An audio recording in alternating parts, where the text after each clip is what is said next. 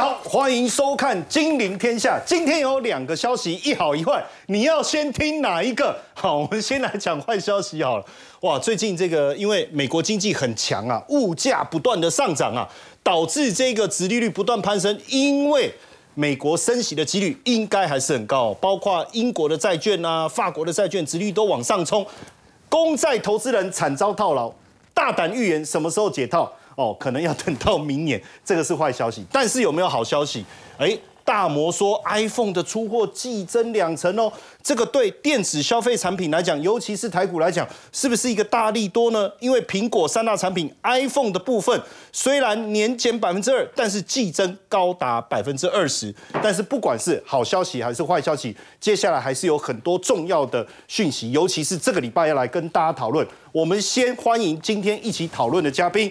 资深分析师杜金龙，陈燕，各位观众大家好；资深分析师林永明，大家好；李博亚太区研究总监冯志源，大家好；台大电机博士张晴玉，陈燕好，各位观众大家好。好，因为这个礼拜呢有两个非常重要的事情，我不知道是不是这两件事情影响了美股的表现哦。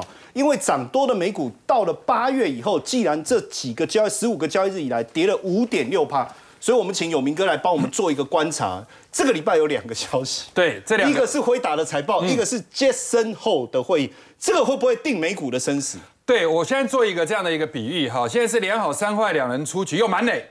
所以接下来压力很大，对，所以接下来这两球如果投下去的话，大概美股的生死就定掉，看你是要保送还是要被三振还是急出安打好。所以二十四号就是那一天的凌晨，当然我们盘中的时候应该就知道这个辉达公布的第二季季报的一个情况。那第二的话就是再隔一天，接生后，那接生后这边的话，像去年的接生后后来是大跌，因为就是鹰派的升息。对，那这一次的话，我们主要不是听说什么时间点啊升息会停止，我们除了听这个以外，我们还要听什么时候会降息。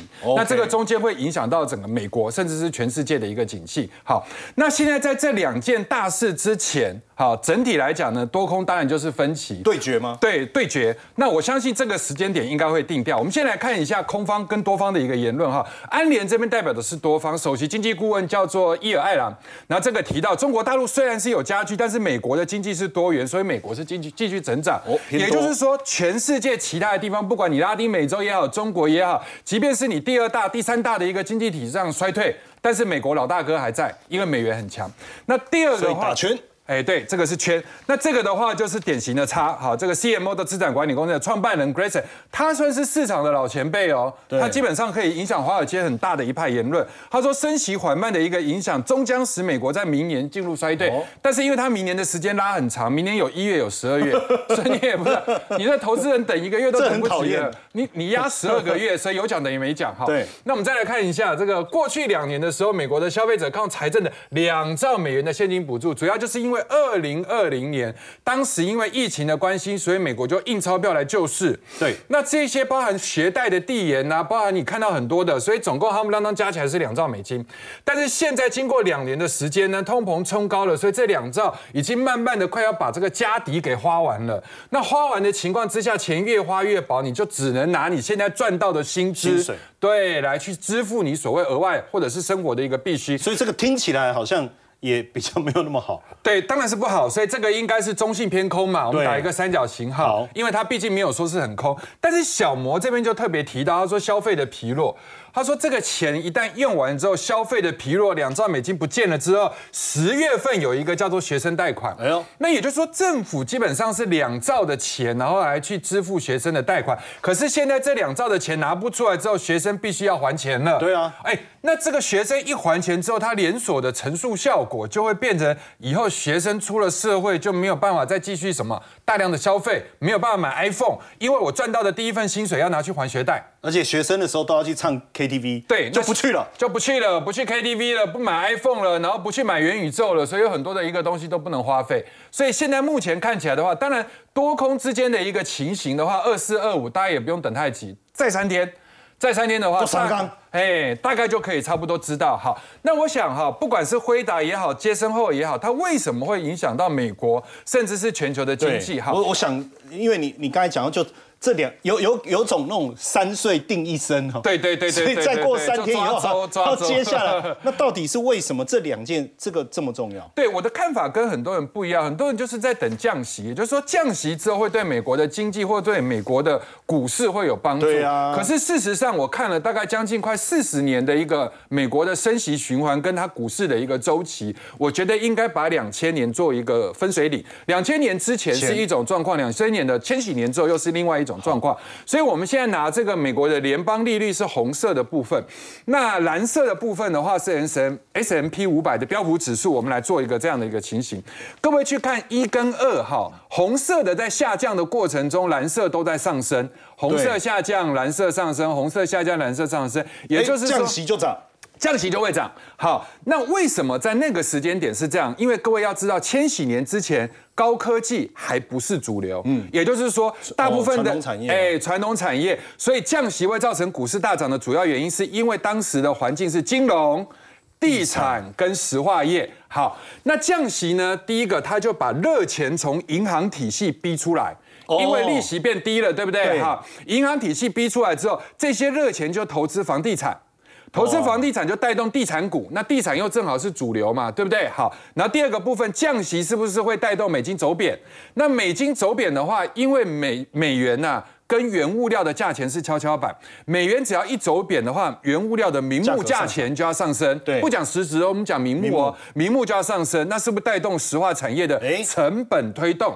那成本一推动了之后，从上游开始涨，中游要不要涨？要。然后下游要不要涨？要？所以整个整体来讲啊，这些东西都是股市的主轴，所以降息涨。对，好，但问题来了，那2000因为两千年之后是以科技股来当主流。OK，对，所以科技股当主流的情况之下的话，变成停止升息，股市会大涨，但是降息反而股市要哎，跌了。真的哎，你这里哎，对，你有没有发现降息了之后，股市是跌哦？降息是股市是跌，降息跌，为什么呢？因为当时的环境开始变成以电子股来当做主轴了。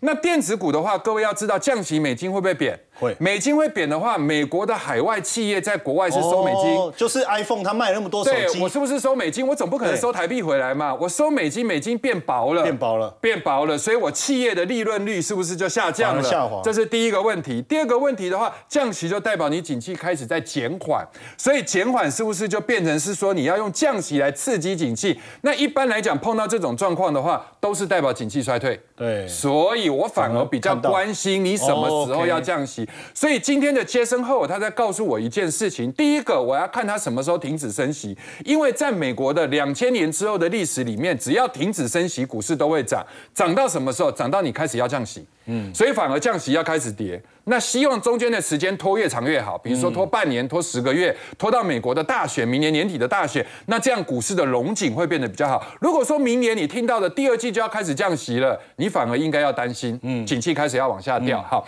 那接下来的话，我觉得另外一个影响到美国景气很重要的，倒不是真的在升息，因为各位可以去看升息的末端，在今年度已经没有影响，对但是重点是在缩表，对缩表的状况。那缩表又跟一件事情有关，六月十四号的时候，各位还印象吗？当时美国不是举债上限的问题，对对，那时候沸沸扬扬吵了一阵子，股市也跌哈。那后来是不是决定执行所谓的举债上限取消了？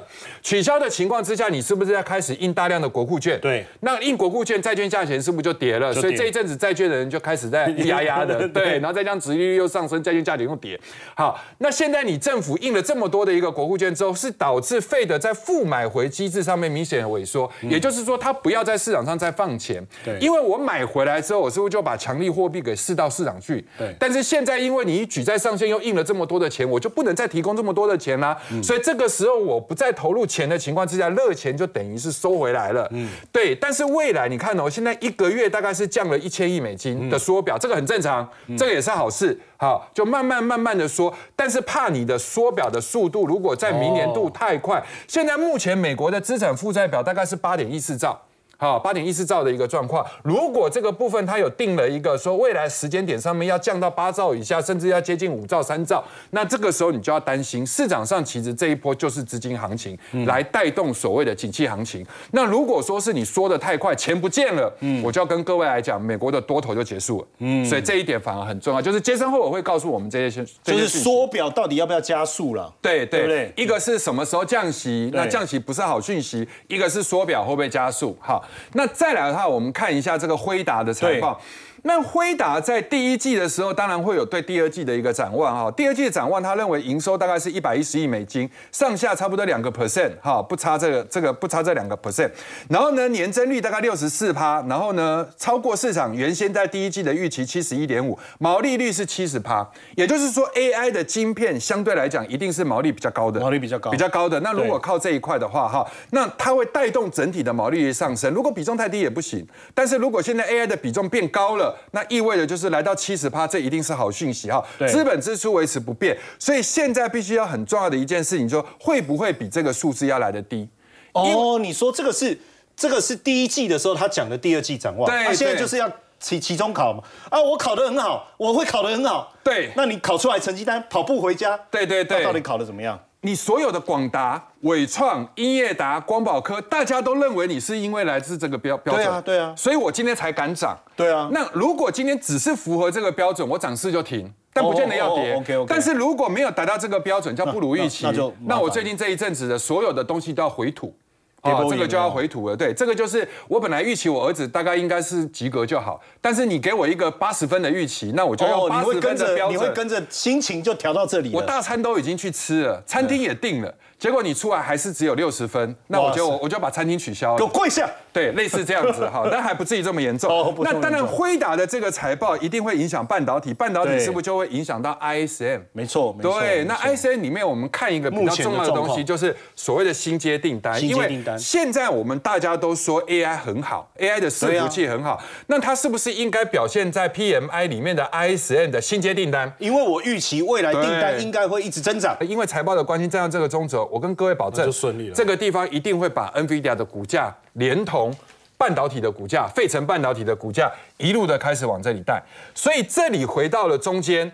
就代表这一条要回到了它的上升趋势线，原先上升趋势线跌破，压力变支撑，哎，这个支撑变压力，那现在这个地方只要站稳的话，它又会变成支撑。所以现在国际形势间，我们也不敢说跟各位来做一个什么样的一个保证，因为两好三坏，你你要看投手状况，蛮累了。所以礼拜四、礼拜五这两天公告的数字非常非常的关键。哇，谢谢永明哥。所以礼拜四、礼拜五这两天不要乱跑，对不对？好好看《金陵天下》，我们会持续的跟大家解释目前的状况。当然，最近国际局势啊，很这个气氛很诡谲啊，因为这个这个拜登啊，要在大卫营啊找了哎日本、韩国来来来来来开杠，哎，结果习近平跑去南非又要抱团。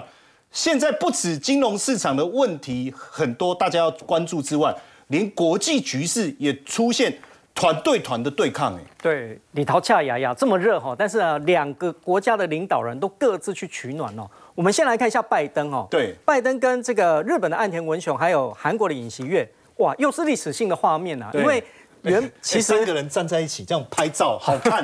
对，那哦其实呢，这个大卫营啊，原本就是一个休假，对啊这个美国总统历来就是休假的一个地休闲他就方，跑去那对，那这个画面呢，其实你可以把它想成上一次这个广岛 G7 会议的延伸，哦，因为。这个韩国虽然不是 G7 的国家，但是尹锡悦也是有参加的、哦。对，那这个来讲哈，美日韩哦三个领袖呢，在大卫营举行的峰会呢，还是达成了几个协呃协议哦。第一个就是深化三国的军事经济的合作，其实这个在 G7 就已经有讲过了，对不对？那还有呢，联手这个最重要，抵御中中国国跟北韩的威胁哦哦另外来讲的话，跟我们台有台湾有关系，台海哦这么重要，跟我们台湾有关系，对谈我们没有请我们，怪怪的哈。很奇怪。对对，然后最后呢，就是就是别人在聊我们家的事啊。对对对对，很奇怪。那最后呢，就是三个国家在经济跟科技加强合作。哇，这个画面出来之后呢，其实呢，另外一个我们就要想到习大大在做什么。对然后最近中国的经济连环爆，从恒大、碧桂园到最近的 SOHO，很闷欸哇，这个里这个家家里面呢，这个连环爆，但是呢，习大大还是执意要出国，已经出国喽。对，中国的经济问题这么多，为什么习近平执意还是要在这个时候去参加金砖峰会哦？最主要呢，就是他希望力促金砖国家成为 G7 的全方位对手。我们刚刚讲了，是不是这个参加国家有多少个？九个，将近七十个 G7 才几个？七个，对，十比一啊，十倍的力量啊！所以呢，就有官员讲哦，这个金砖国家如果再持续扩大的话，占全球 GTP 的比重啊，就可以跟 G7 差不多。我有十倍的力量啊！国家那虽然来讲有很多还在持续的一个成长，但是总有一天会赶得上，对不对？其实呢，这里面最重要的应该就是说，除了习近平去争取金砖国家的支持之外，最重要的一点呢，是习近平会不会跟莫迪见面？哦，那我们都知道，就是说莫迪之前呢，才在美国耀武扬威做瑜伽哦，对，而且呢，他讲说哦，现在很流行 AI 哦。现在来讲，有另外一个 AI 要值得注意哦，America and India，所以他的 AI 是美国跟印度，America and India。那现在呢，他又去参加这个金砖峰会，他到底是支持美国还是支持中国？对啊，哦，模拟两个。而其实呢，两个人的关系呢，原本呢，其实有一点恶化，在疫情期间，在二零二零年的时候，其实中印边界克什米尔那个地方啊。其实都陆陆续续有武装的一个冲突哦，所以两个人这一次的见面呢，就是在疫情后的第一次见面，觉得呃，就是格外的一个重要了。那当然，中国寻求扩大它的影响力，企图在贸易还有地缘政治上面的话，跟美国一较高下啊。那么，但是我们有讲说，金砖国家跟中国的贸易依存度哦，其实来讲哦。重要性来讲，还是没有这么的高。怎么说？我特别去中国海关总署，把金砖国家的这些相关的贸易额，而且是最新的，到前七月的总额分别是这个样子啊。那我去除了总量来看啊，占最高的是谁？俄罗斯啊，也不到五趴。哎呦，他跟俄罗斯关系这么紧密。对，可是已经成长很多。你看哦，在俄乌战争之后，今年前七月哦。累计起来还成长了将近百分之三十七哦。对，所以呢，这个国家来讲，俄罗斯已经算是占中国整个贸易来讲很大，但是还是不到五百分之五。那第二个这巴西呢？巴西都我们都知道是铁矿砂很重要的矿产，支持巴西很多基础建设。对对，没错。但是呢，你看也才占多少？三点多哦。哎，那那印度更不要讲，就是说，哎，他现在采取一个比较中间的一个犹疑的一个态度来讲的话。其实来讲啊，占中国的比重也不高，不到三个 percent 哦。那更不要讲南非，我们刚才讲说他们有一个不不平等、不平衡的这个贸易依存度。哦所以整个来讲哦，虽然金砖国家的占全球呃这个经济的一个比重不断的一个上升哦，对。但是整体来讲，我觉得就是说，习近平要去那边取暖，企图用这个金砖国家来取代美国跟其他国家的话，我觉得还有一段路要走。但是因为现在中国自己本身，你刚才有讲到嘛，对啊，问题好多，房地产啊，什么什么，他还是执意要去，对，所以表示去的这件事情很重要。但是我们现在大家也在担心说，它经济持续往下走的这个负面的影响会不会外溢出来？对，然后甚至影响到金砖，甚至影响到美股呢？这个部分会不会呢？哦，其实影响会很大哦，这个外溢的效应不容小觑哦。这句话怎么讲呢？其实呢。支持中国经济最重要的三头马车哦，这三个缰绳都已经快要断掉了。快断了。那所以呢，现在而且绳子还断。对对。所以呢，中国经济急剧放缓的这个痛苦哦，外资预估呢会影响到谁？美国股市，因为呢，美国的半导体供应链还有日本的工业跟机械，外资预估哦，如果再持续这样下去的话，美股哦至少还要再下跌多少？四个 percent 哦，非常的高哦。对。那如果说整个来讲，如果美股出现了什么风吹草动？那我觉得全球股市的话，可能会影响，会影响会非常的大。所以呢，其实呢，瑞联的首席投资官他也讲说，这些大型跨国公司哦，要跟中国出售产品的话，要么就是跟这个中国采购，未来来讲都要下修来自于中国这个收入哦。我们从指数来讲的话，其实七月份哦，港股跟陆股还表现的不错，因为不错。那一段时间来讲，提出了很多。刺激经济的方案，对不对？对。可是呢，不到一个月的时间，呢，整个把它打趴。你看 MACI 中国普险指数啊，今年以来哈，这个这个月也就八月份了，已经跌了将近十个 percent，是 MACI 世界指数的两倍哦。所以现在经济经理人也冒逃没了一些，因为中国是一个很特殊的市场哦，它是一个非常封闭的市场哦，不是你说来说呃就来说走就走的地方哦，所以他们现在只能转守为攻，资金呢能出来为守，对，就是这个呃转攻为守，尽量能守就守，因为原本来讲就希望说中国可以靠到它一个比较强大的经济成长，但是现在来讲，很明显都没有办法再持续成长感觉。七月是先蹲要后跳，后来蹲下来就坐了，对，就坐下来了就跌倒了。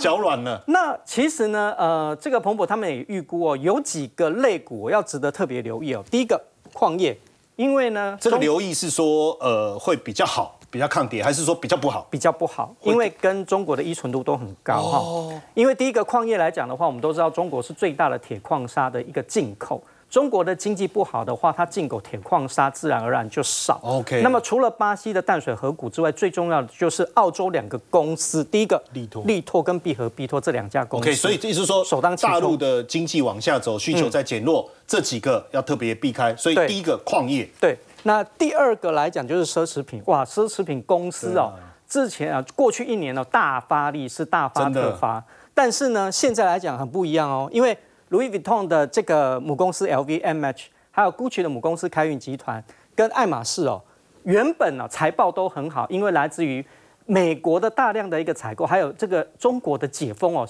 消费力大增，大增。但是现在来讲哦，中国来讲，这个启动消费之后，马上又急缩，对所以呢，需求哦很明显会受到打击。转弱，对，那第三个在半导体的一个部分呢、大陆的一个消费比较疲软哦，会影响这个全球智慧型手机的出货量哦。那再来就是所谓的工具机的部分哦，因为需求比预期来的弱哈、因为它算是基础建设。对，像日本很重要的一个小型这个机器手 Fnac 这家公司的话，已经下修它的一个获利预期哦。那甚至于呢，外媒呢，Wall Street Journal 啊，这个华盛顿这个华尔街日报啊，还预估哦，其实呢，他讲什么？这句话很重哦，China's forty years boom is over. What comes in the next? 他认为就是说，中国从脱贫迈向强国的一个经济模式哦，这过去四十年的高度经济成长，已经成为什么过往云没了烟了？对，这已经不见了。那现在呢，他们地方政府深陷债务泥淖哈，还有无计可施哦。那同时来讲，包括这个美国跟其他盟友之间的一个分歧还扩大，危及到他们外国的投资跟贸易哦。所以整体来讲，他们认为就是说，中国这四十年大概已经完蛋了。嗯哇，那这样听起来，这个习近平一定要去抱团啊。可是如果中国的经济已经完蛋了，那台股跟中国之间的联动性又比较高啊。那最近台股又在刚好在修正啊，会不会持续受到影响啊？我们请这个杜老师啊来帮我们看一下哦对，就是说会不会台股也要这样啊啊啊就下去了？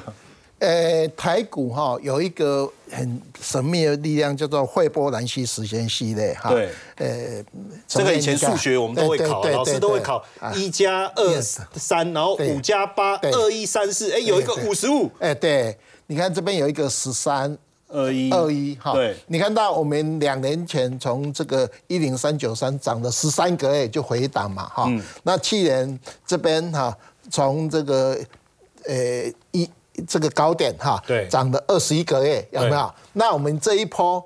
诶，涨了八个月，多一点点的哈，所以十三、二十一哈。那你看到我这个表里面，六十一年来我们有很多五十五、五十六、五十四、56五十54那最近的话都是五十四。好，哦那我们现在录影的时间，你看我们这一波到今天，哎，上个礼上，哎上个月多少？五十五，五十五个月，所以我们七月55个月哎，对，七月，所以我们七月三十一号不是高点嘛，哈，对。一七四六三，哎，八月转折。哎，转会转折，而且现在跌了一千两百一十一点，好好，所以来讲，哎，这个五十五个月，理论上你这一波涨了三千四百多点回档修正。回档零点三八的位置，大概是在呃一六一三三嘛，那我们最近的低点就刚好反，呃符合这个零点三八二。但问题是五十五个月开始修正，那要修正几个月？修往上，他刚才那个数字后面是八十九啊。哎，对对对对，哎是八十九更严重啊，因为对不行哦那我们台台台股的话，一般来讲在七月九月哈中级回档，因为我们以前的三 Q 本来就是比较不好嘛，所以我们现在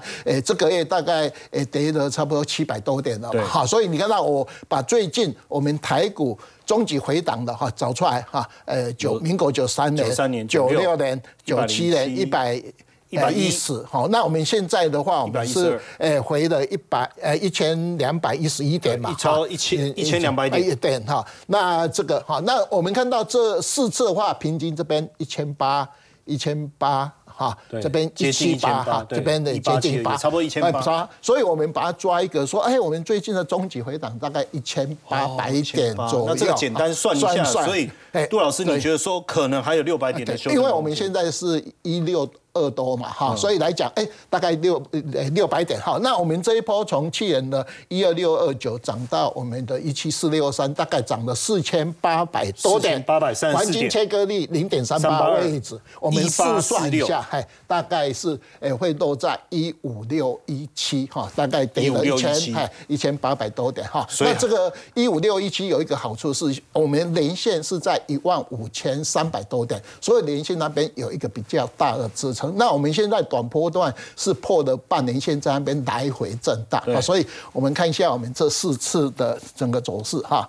所以这样听起来好像也不差哎，就是说哎反还会跌，那怎么不差啊？反正再跌六百。不要，因为一般来讲，不像去年都一一口气跌六千点嘛，哈。对因为股票市场都是这样，呃，涨。跌，像我们出生段的话，涨了两千多点，跌了一千多点嘛。那这一波我们把它当做这一小波段的主升段，涨了三千多点。好，你看到一个民国八十三年这边也是在，呃，它是。呃，月初了哈，那这边的话是月中哈，七月份开始跌哈，那这边的话也是一样哈，有没有中间？啊晚月八八月到啊十月。那最近的这一次有没有？回来以后，它尾盘还不是上来好，对。所以我们大概这四次，也就是我们台湾的中级回档哈。那我们定义是说，啊，中级回档，哎，最悲观你就把它抓一千八百点。好，那我们看一下我们最近的盘势哈，最近的盘势的话，好。大概看一下，我们这个叫出生段嘛，哈，涨了对。两千多点回四十七趴，哈，回的一千多点，好，那我们现在目前这一波叫主升段哈，诶，大概三千四百多点嘛，哈，那你回零点三八位置，大概是哎一六一三三嘛，好，那如果说比较严重是整个大波段涨了四千八百多点，回零点三八位置，就是刚才我们算的，诶，所谓的一一五六七哈，诶五五六七附近，也就是连线的位置哈，这是我们大概对整个盘势的看法。好，那盘势的看法的话，就说诶。我们在技术分析最重要两条线，一条季线，一条连线。好、那目前我们是有破半年线在这边做呃整理。今天我们录影的时间，你看，哎，小跌，可是量已经收到两千五百多亿了嘛，哦所以这是我对于整个哎目前盘势的一个看法。好，当然，所以结论来讲，就是说，即便有一个修正的可能性，不过就是量大概在这六百点的一个范围，所以还是可控，而且算是主升段压回的过程。对，呃，陈燕，你看一下，这边有一条线叫 X 线。对，X 线哎哎，它在这里，哎，对哦对对，非常对。那，去年底我我们这条 X 线非常漂亮，有没有？对啊，往右一千一一三九多，后来就涨这一段。啊那我们这一条目前是非常坚持的 X 线啊，就是我们讲的说啊，你回一千八百点刚好落在这一条线，而且是在连线之上。好，那所以如果说回档还是可以操作的话，那在产业面我们应该要怎么样来去思考？我们谢谢这个杜老师。那我们来看一下，如果从产业面的角度来看的话，最近这个自动驾驶，哎，这个宾士跟 Bosch 啊，要在这个用 Level Four 上升到 Level Four，嗯，就可以自己停车啊。嗯，可是男人开车最帅，不就停车的时候吗？对不对？我们就是右手就是扛，让，他开始左手嘛。嗯，那以后自己停车，那我们没业真的吗？得帅了。我看你停车不是常 A 道。哎哎哎哎，叫你不可以说。好，我要讲一下，刚刚杜老师有特别提到指数会回档，哈，那当然回档是针对主流族群的回档，当然这波的主流族群应该就是 AI。AI 那只是说 AI 里面的散热还是 AI 里面的，比如说你看到的，比呃像这个 notebook 的那些，我们不知道。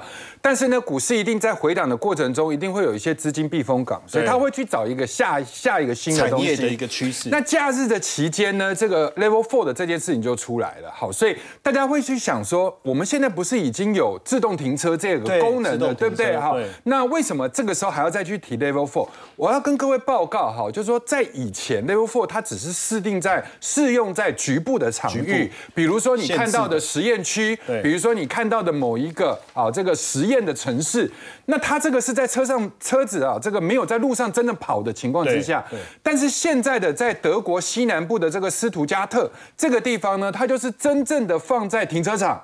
然后把你车子放在停车场里面，看你会不会自动的去停车。哦那这个的话是宾士、保时捷跟 Bosch 都在的一个城市里面，由宾士跟这个 Bosch 啊，好这个地方所研究出来的 Level Four 的状况。那这个就是已经真正可以到商用服务的阶段了哦。也就是说，你真的你的车主到停车场的时候，你就下车了。那真的很像演电影呢，到了我就自己门开了我就走了。哎对，那我觉得这件事情它的重要性就是在于说，停车会花费你很多的时间，因为包含找车位。所以有的时候你车子即便是在已经停满车子的停车场里面，但是你人下车就好他。告诉你有一个位置，对可是我找不到那个位置对置，，或者是他根本连一个位置都没有，但是他在门口 stand by。对所以等到你那个位置出去了之后，他车他自己子就可以开进去进来了就好了，所以是不是就节省很多时间？那这件事情要怎么完成呢？第一个 Bosch，Bosch 哈不是保时捷哦，Bosch 的话是德国的一家公司，对，它是在这个停车场里面安装摄影机，然后相关的感测器来侦测车道跟四周的环境，他在做的是这件事。好，那宾士在做什么呢？宾士大概就车子嘛，那车子对里面是不是就有很多的，比如说维控的电脑啊，对安全指令。好，那停车场业主。本身也很重要，哦因为业主你要有 WiFi 的连线，所以这三方构成了一个停车场的运营。好哎，那我们现在来先看一下哈，大家很多人对 Level Four 这件事情不是很懂，那没关系，我们先来讲什么叫做 Level Zero，就是没有自动化，就是眼手脚全部都要用，对就跟正常的驾驶一样哈。那 Level One 的部分的话是驾驶辅助，就是拖脚。就不用踩油门了。哎，脚不用放在那个油门跟刹车了。然后 Level Two 的部分呢，叫做脱手。对，但手有的时候还是可以放在旁边，但是时放时放你就可以划手机了，定速了对，这个叫 Level Two。所以这件事情已经达成了哦，到目前的科技已经达成。Level Three 的部分是有条件，也就是拖眼。你的眼睛可以去骂你旁边的副驾驶的人，或者是往后面看，或者是对，或者是你直接去看你的这个啊，比如说荧幕里面播放的歌曲跟电影，然后呢让它自动驾驶。好，到了 Level Four 的时候就是脱脑了。就完全不管，完全不管它了，或者是你可能真的是很疲累的驾驶就睡你就睡了，然后到 Level Five 的时候就真的是无人。那都不用方向盘。对，那无人的意思是什么呢？就是可以从停车场到公司去载你。哇塞！哎，对，或者是说你今天比如说你要去哎，要去接小朋友不能去嘛？对，我不用接定位定好，对我定位他就自己坐上车了，或者是说今天有 Uber 有什么的快递送到什么东西在那边的，我就直接车子过去拿了，拿了就回来了。那当然这件事情要整个完成的时候，ADAS 就变得很重要。OK 啊，那 ADAS 里面当然最近其实就是跟通讯有关。哎我们来看一下对，ADAS 里面不外乎就是几个东西，第一个是镜头嘛，第二个是通讯嘛，啊，第三个的话就 TPMS 就是胎压侦测嘛，哈。那我们来看一下今天台股的表现。对在 AI 普遍友好美好的情况之下，二二六六的情况之下，其实今天的高速传输这块，你也可以把它当成 AI，但是你也可以把它当成自动驾驶。对所以今天的智邦是涨停。波洛威的光纤的一个中游的部分涨停，起基跟这个所谓的呃低轨卫星涨停，但它也跟自驾有关哈。神准这个地方跟伺服器用的一个通讯涨停，呃，这个大涨。然后呢，华星光、光纤、台阳跟低轨卫星，所以今天整体的通讯都是网通概念。是强的。如果以通讯今天的表现，确实比 AI 的伺服器散热整体来讲要来得强。嗯好，那我们这里面来看看跟 Level Four 有相关的一些股票哈。第一个当然就我们刚刚提到的，就是一个攻击，一个防守。所以攻击的意思就是我是处于多头阶段。这个图是我在假日的时间印的 OK 但事实上今天还要再补一根红棒。哦那也就是说，它呈现的是一个多头。好，我们来看一下它的获利数字。第二季的二点二八是大于第一季的一点四三，所以两季加起来的话，应该已经赚到多少钱？各位可以算一下，三点六几嘛，三点七了哈。哎，有明哥，你刚才讲你这假日哦，那你以后假日用完先发给我啊。这可以吗？哎对对对对好好，我怕你买了就会跌了。对，那所以这个股票它是一个多头的情况之下，七月份的一个营收年增率是十四点二。所以我要提醒大家，就是说，因为投信才在六点七五趴的持股，那投信买到二十趴以上的时候，我们就觉得它买不动了。对但是呢，因为那个就是恐怖平衡了嘛，哈，就怕有人卖。但是如果六趴的话，是刚刚好在加温，准备对，准备有一点点是，哎，你比如说第三季的季底的时候有这个季底认养，但是第三季不是那么的重要，年底比较重要，搞不好它是拼年底的哈。那我们来看一下什么叫防守，就是它整体来讲是在一个哦下档的箱型空间，所以相对来讲安全，但是不知道什么时候涨。但是重点是因为你华金科是属于玉龙集团，那下半年红海不是要造车，造车不是跟玉龙的红华有关？那红华里面的镜头不是就是华金光、华新科？所以你看它的整体的营收获利状况也不错，这个是一高一低的一个这个策略。好，谢谢有明哥哦。那因为呃，最近大家也有感受到这个气候的变化非常的严峻哦，算是极端气候。那影响的当然就是我们要去思考所谓的永续的这个环境啊，ESG 啦，节能减碳啊，尤其是二氧化碳的一个问题。那这个问题我们要怎么去关注？我们等一下回来继续跟大家讨论。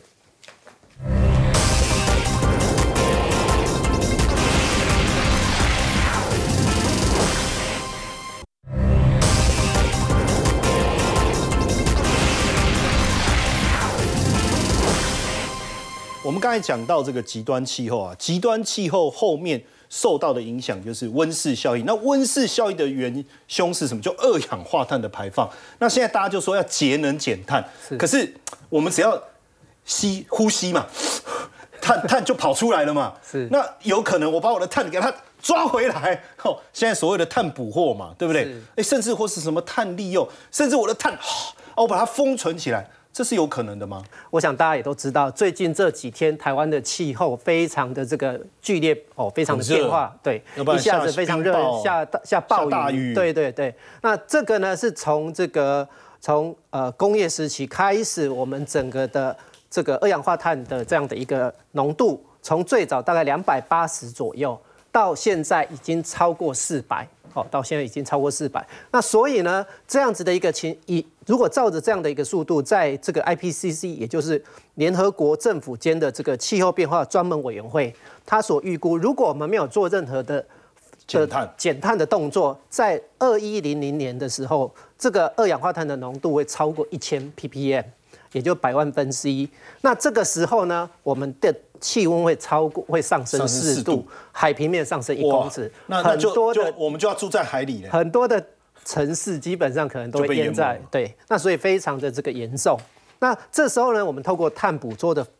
的方式来把我们刚刚讲人为产生的部分把它减下来，嗯，那来这个来讲是相对成本比较低，而且技术来讲已经是算相对成熟的，嗯，那我们来看哦，在麦肯锡上个礼上个月的这样的一个呃科技趋势的这个报告里面就有提到说，哎，未来能源的这样的一个结构基本上会做一个会做朝这个方向来做转换，哦，那这里面有特别提到所谓碳捕捉的利用还有封存的这样的一个技术。那当然呢，这个石油的巨擘基本上来讲，他们应该产生碳很多，他们产生碳很多，所以呢，他们也一直在积极的开发哦这样子相关的这个技术哦。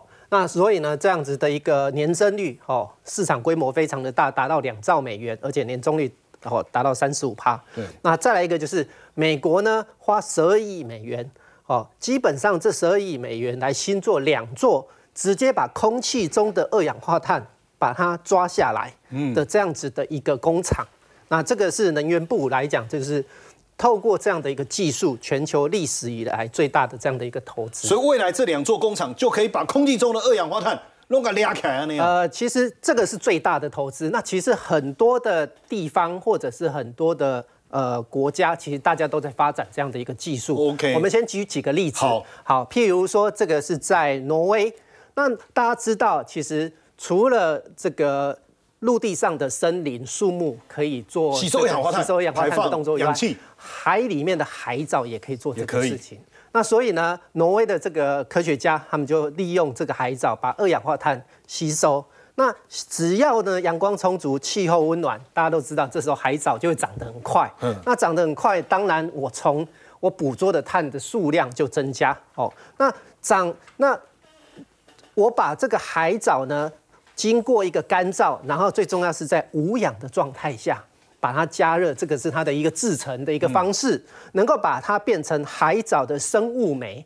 那经过这样的一个动作，这样的一个制成呢，会让我的这个这个海藻变成像煤炭一样，它不会被分解。也就是说，我所抓抓到的碳就存在这个里面，不会释放出来。那这个来讲，这个生物酶呢，它其实还可以改良这个。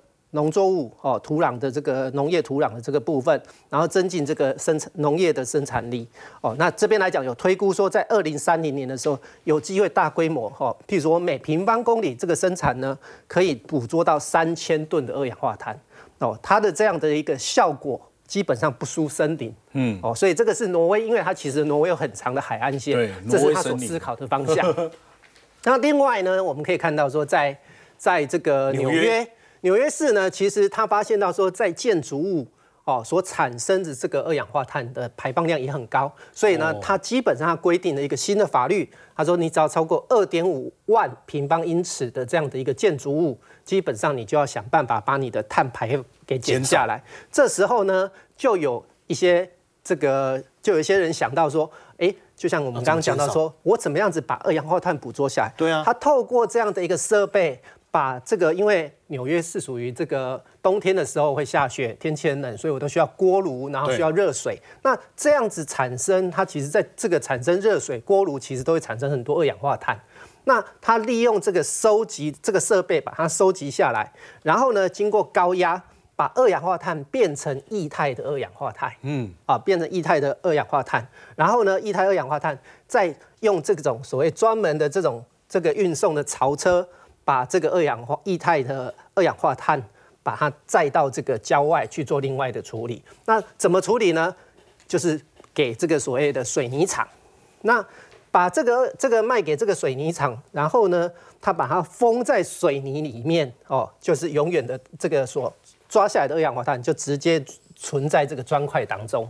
这个好像恶魔电影，就是把这个这个恶魔把它抓起来以后，把它封印哦的这种感觉。那其实它这个来讲，其实就我们抓下来之后，我要封存起来，这是一种方式。那另外一种方式来讲，就是就是呃，就是怎么样子利用？那怎么样利用来讲呢？哎，其实我们就像我们刚刚讲的，我们刚刚从抓下来二氧化碳，我要把它变成液态的二氧化碳，我一定需要一些高压，好或者是一些制成。那这时候我都需要花费多花费一些。那一般人来讲，他不见得，或者是一般公司不见得愿意花这个钱。嗯，那这时候怎么办？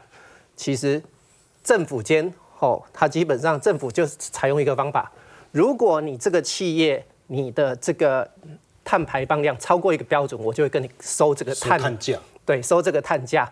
那我今天跟你收一百块，那这时候你的成本就增加。对，那所以呢，如果你今天假设我们举例子，像奇美，他想要把这个二氧化碳回收转换成这个制作 PC，哦，制作 PC 它的这样的一个成本。是多五十块到七十块，嗯，哎，我成本多五十块七十块，跟我要缴一百块的碳碳价，我就愿意去做这，哎，我可能就会思考来做这件事情。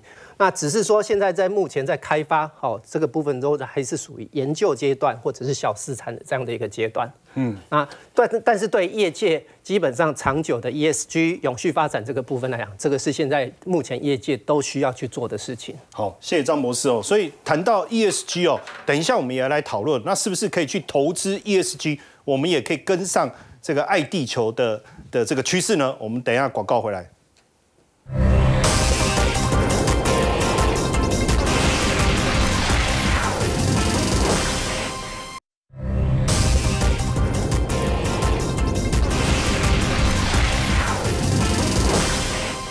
接下来我们要请教一下这个冯总监哦。是，呃，台湾最近 ESG 的 ETF 表现的不错。对，那辉达好像也是国外这个 ESG 基金当中大家特别喜欢的，可是我们的 ETF 里面好像又没有辉达。那我我们到底该怎么办？其实还是有相关哦。那辉达的财报会影响国内的这些重要的 AI 股哦。那大家只知道说这个辉达的这个财报的重要性哦，但是大家都不知道就是说。辉达其实在所谓的环保跟公司治理上面做得非常的好，而且现在已经超越特斯拉，成为国际上 ESG 基金的重要持股哦。第一个，我们来看它它的一个重要性哦。辉达现在是美国 ESG 基金当中前四大的一个持股哦，而且是欧洲最高等级 ESG Article Nine 前百分之二十五的持股的公司哦，这你很难想象。所以等于投资辉达，我们也是为地球贡献一份心。对，没错，而且呢。更重要，这个辉达今年以来为什么股价会狂飙？跟这个也很有大的关系，就是说全球有超过一千四百档 ESG 的基金投资在辉达，超过多少？两百亿美元这么多。那为为什么为什么辉辉达算 ESG？对，那我们现在就要讲，就辉达做这个所谓的环保跟公司治理做得很好。第一个，产品高效能，效能有多好？这是我从辉达的这个 ESG 的年报里面去摘录出来的。他告诉你二十六倍，什么的二十六倍？因为它最新的一个产品 H 一百哦，这个 GPU 哦，他说如果跟传统的电脑的 CPU 相比的话，用一颗就可以抵多少？二十六颗，来自这么多，所以电没错，所以它可以大量的节省它的电力的一个消耗，减低它的一个碳足迹哦。有人就统计哦，如果你所有的资料都用这个 GPU 跟 DPU 去运行，不用传统的 CPU 的话，它可以节省多少电力？两百九十万辆车的一年的能源消耗啊，所以你看够不够环保？这就真的节能减碳。对，就等于特斯拉一年卖了三百万辆车的意思哦。对对对。那第二个呢？它大量使用多少再生能源哦？这里就再生能源，它涨百分之百。他说他们去买，而且他们自己也去创造这个足够的再生能源的电力，足够他们。的公司的一个使用哦，那再来呢，就是说它生产的晶片使用的矿物跟金属要肩负所谓的社会责任哦。那另外一个我觉得非常的好，在公司治理上面，它落实什么？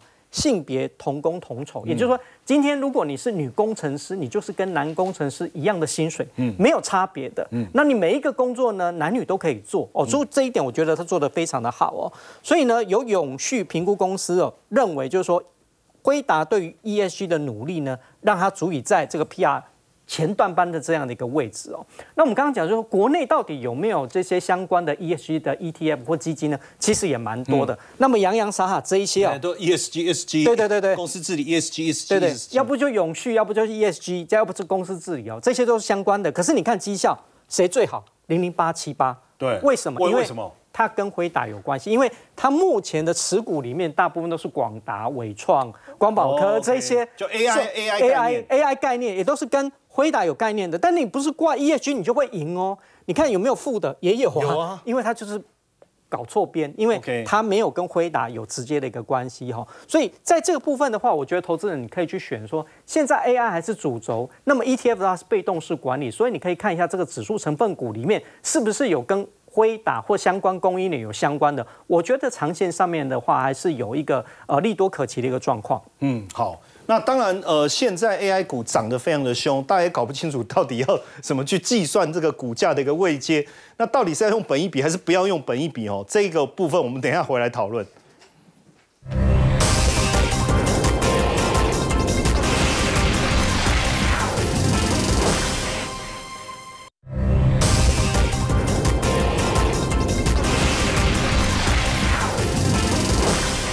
我们来请教杜老师哦。对。呃呃，有网网友很两极哦，有人说要看本益比哦，有人说 AI 股谁在给你看本益比？哎。可是就你来讲，你今天要跟我们讲一下，其实还有一个东西更重要，叫 PEG 啊。哎，对，因为除了本益比完以后，你要看它未来的成长性，就是那个 G 就是成长。哎，这都是我们用税后盈余，因为你营收再怎么样，最后啊一定要看你有赚多少钱。对。那最近研究那个。人大出了一个研究报告，写得非常好。因为为什么？因为他估未来的营收 AI 占营收的比重。好，那我们知道广达的华收会说，它二零二四年哈的比重会增加嘛？对，这个没有问题。可是人大报告你看，连二零二五也增加嘛？所以我们就比较安心说，哎，它不是只有一两年哈，大概到后年都有一个长期的趋势。那我们看这张表里面。广达是诶逐年增加嘛哈，那在尾尾影的话，你看也是一样嘛哈，而且成长力道很强。那像机壳里面哈。它大概增加了更多嘛？啊，这里面好。那台积电的话，它虽然也增加占六趴，可是因为它的股本比较大，所以这个比重就是说，呃，AI 有占，可是很少人把它列入哈。所以我们从那一张表就可以看得到，说 AI 应该理论上哈，它是涨一波，可是它只要这个 growth 成长没有问题的话，PEG 小于一的话，应该还值得买进哈。那现在比较夯的就是广达，好，因为广达，呃，以前。我在某一个自营商的话，我们 IP 或承销嘛，所以我对它的股价非常的了解哈。那你看到它突破一百块完以后，呃涨到那个两百八十一嘛哈，那它未来哈一百一十二、一百一十三的 EPS 都成长哈，大概后来呃后年的话大概成长三十五 percent 哈，那如果按照目前股价的本益比大概十八倍左右了，可是你的未来成